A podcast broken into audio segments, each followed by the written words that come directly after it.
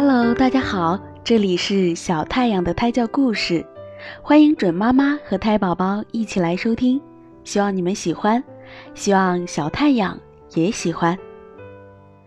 今天要讲的故事是城里老鼠和乡下老鼠。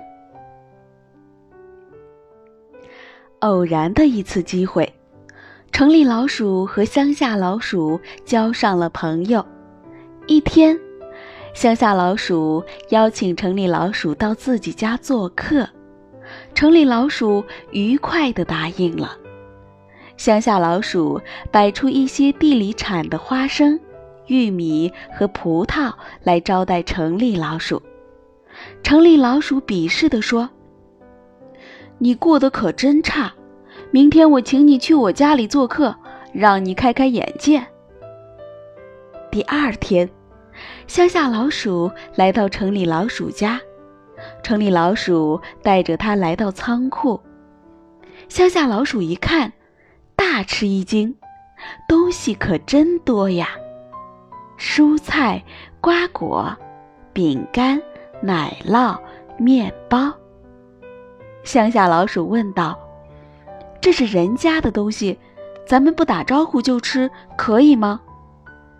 城里老鼠理直气壮地说：“怎么不行？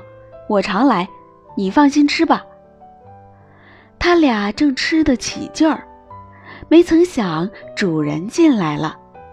他拿着一把扫帚，扬起就打，险些打着乡下老鼠。城里老鼠带着乡下老鼠溜回了洞中。乡下老鼠对城里老鼠说：“好险呐！”差一点儿就打着我，这样整天担惊受怕，我可受不了。我还是回乡下过我自在的生活吧。